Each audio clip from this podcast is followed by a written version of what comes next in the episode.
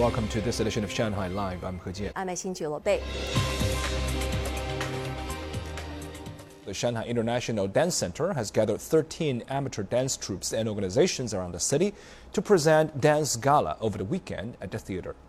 This year, the gala is paying tribute to the great contributions made by the Blue Sky Rescue, a non-profit emergency rescue organization. Sun Siqi has more.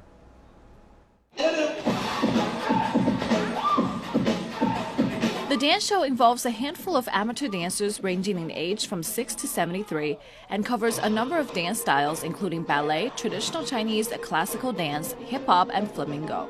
Organizers began accepting applications last October. 120 groups of participants in Shanghai submitted applications to be part of the show.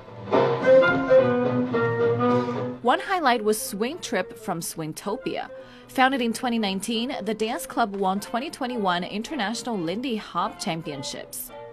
The performers come from all walks of life and train during their spare time and weekends.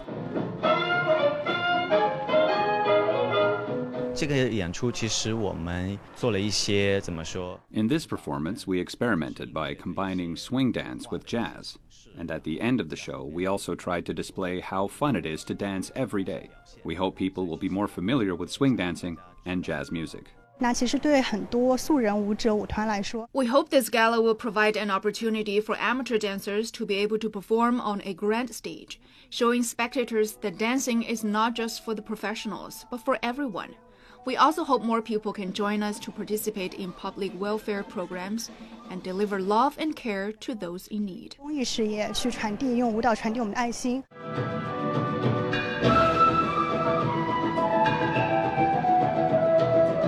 The Shanghai International Dance Center has been presenting Lantern Festival performances since 2018, and each year they pay tribute to one specific nonprofit organization in China. This year, the Dance Center chose to focus on the Blue Sky Rescue, China's largest nonprofit civil emergency rescue organization. BSR has over 30,000 registered volunteers. Among them are more than 10,000 people with professional training who are available for immediate rescue deployments. I'm so touched by this event, especially when one team member was invited to speak on stage. Thanks to all the staff members, all the dance organizations, and the Dance Center. It is a great help for us to continue contributing what we can to the public in the future. The organizers said they plan on doing another dance gala event next year.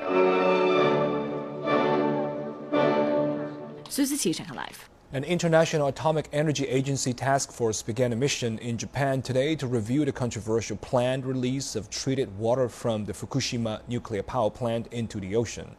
Stephen Rancourt has more. The 15 member team will visit the Fukushima plant tomorrow and meet with government and utility officials during its five day mission.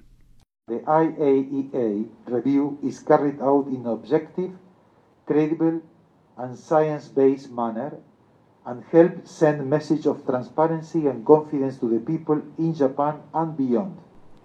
More than a million tons of processed water has accumulated in tanks at the crippled plant since the meltdown following a tsunami in 2011, and storage space is running out. An extensive pumping and filtration system removes most radioactive elements, and Japan says the plan to dilute and release the water over several decades is safe. The IAEA has endorsed the release, which it says is similar to the disposal of wastewater at nuclear plants elsewhere.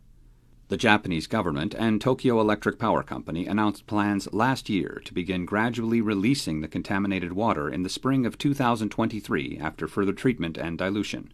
The plan sparked ire from residents in Fukushima as well as neighboring countries over environmental and safety concerns. As of June 2021, 266 people had been diagnosed with thyroid cancer, or suspected thyroid cancer following a Fukushima prefectural government survey involving around 380,000 people who were aged 18 or under at the time of the disaster. Residents in Japan's Fukushima prefecture held a rally against TEPCO's water discharge plan yesterday, one day before the arrival of the IAEA task force. TEPCO has been arbitrarily pushing the discharge plan forward, ignoring our voices and showing no care for public opinion polls. Without clear information, no statement from the government or TEPCO will be able to convince us that it is safe. Japan's fisheries industry has also voiced its ardent opposition to the plan. Stephen Rancourt, Shanghai Live. Ukraine said today that it wanted talks with Russia and members of the Organization for Security and Cooperation in Europe within 48 hours to discuss Russia's military buildup in Ukraine and inside annexed Crimea. German Chancellor Olaf Scholz left for Kiev today to meet Ukrainian President Volodymyr Zelensky in a bid to show solidarity and help avert a war in Europe. On Tuesday, Scholz will fly to Moscow to meet Russian President Vladimir Putin. President Zelensky had a telephone conversation with U.S. President Joe Biden on Sunday, where they discussed the security situation around Ukraine. The two leaders agreed on the importance of continuing to pursue diplomacy and deterrence in response to Russia's military buildup on Ukraine's borders.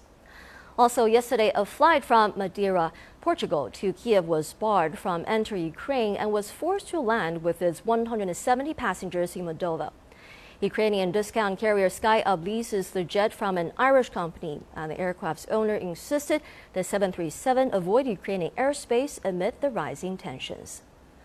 During a regular press conference, Chinese Foreign Ministry spokesperson Wang Wenbin said today that China is calling on all parties to be rational and refrain from inflaming tensions and hyping up the Ukrainian crisis. Wang made the remarks while re reaffirming China's stance on the Ukraine issue, stressing that all relevant parties should push for a comprehensive settlement of the crisis through dialogue and negotiation. He also confirmed that China's embassy in Ukraine is open as usual and will provide consular protection and assistance to Chinese citizens in the country.